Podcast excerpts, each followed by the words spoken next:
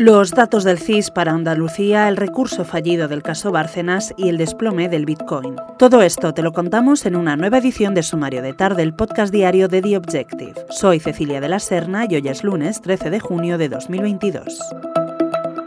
Juanma Moreno Bonilla lograría que el Partido Popular saliera como vencedor de las elecciones en Andalucía por segunda vez en toda su historia. Los populares lograrían sumar entre el 35,2% y el 38,4% de los votos y se impondrían con holgura a su principal perseguidor, el Partido Socialista. Estos datos, sacados del barómetro del CIS publicado este lunes con motivo de las elecciones del 19J, reflejan que el PSOE, partido hegemónico en la comunidad durante casi 40 años, sufrirá el castigo de los electores con entre un 23,8 y un 26,6% de los votos. Inmediatamente después estaría Vox, que aunque se estanca las encuestas, lograría ser la tercera fuerza con un 13,6% y un 15,8% de los votos. Después estarían por Andalucía, con entre un 9,4 y un 11,4%, adelante Andalucía, con entre un 4,5 y un 5,9%, y Ciudadanos último, con entre un 3,3% y un 4,5%.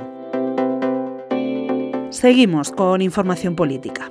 El Partido Popular de Alberto Núñez Feijóo ha decidido retirar su recurso a la sentencia por la financiación en B de la reforma de su sede que pedía la absolución de su ex tesorero Luis Bárcenas. La dirección de Feijó sostiene que desconocía dicho recurso, que se redactó en noviembre y la dirección de Pablo Casado lo presentó tres días antes del Congreso Nacional. En economía destacamos que el Bitcoin se desploma un 14% hasta tocar mínimos de diciembre de 2020. La criptomoneda por excelencia, que comenzó la sesión con pérdidas superiores al 7%, ha ido acentuando la caída a lo largo de la mañana.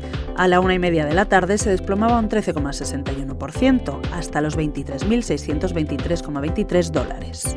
El Ether, la segunda criptomoneda más conocida del mercado, también se desploma este lunes un 19,8%, hasta los 1.194,243 dólares. Lo dejamos aquí por hoy.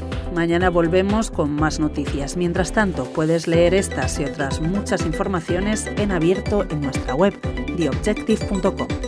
Hasta mañana.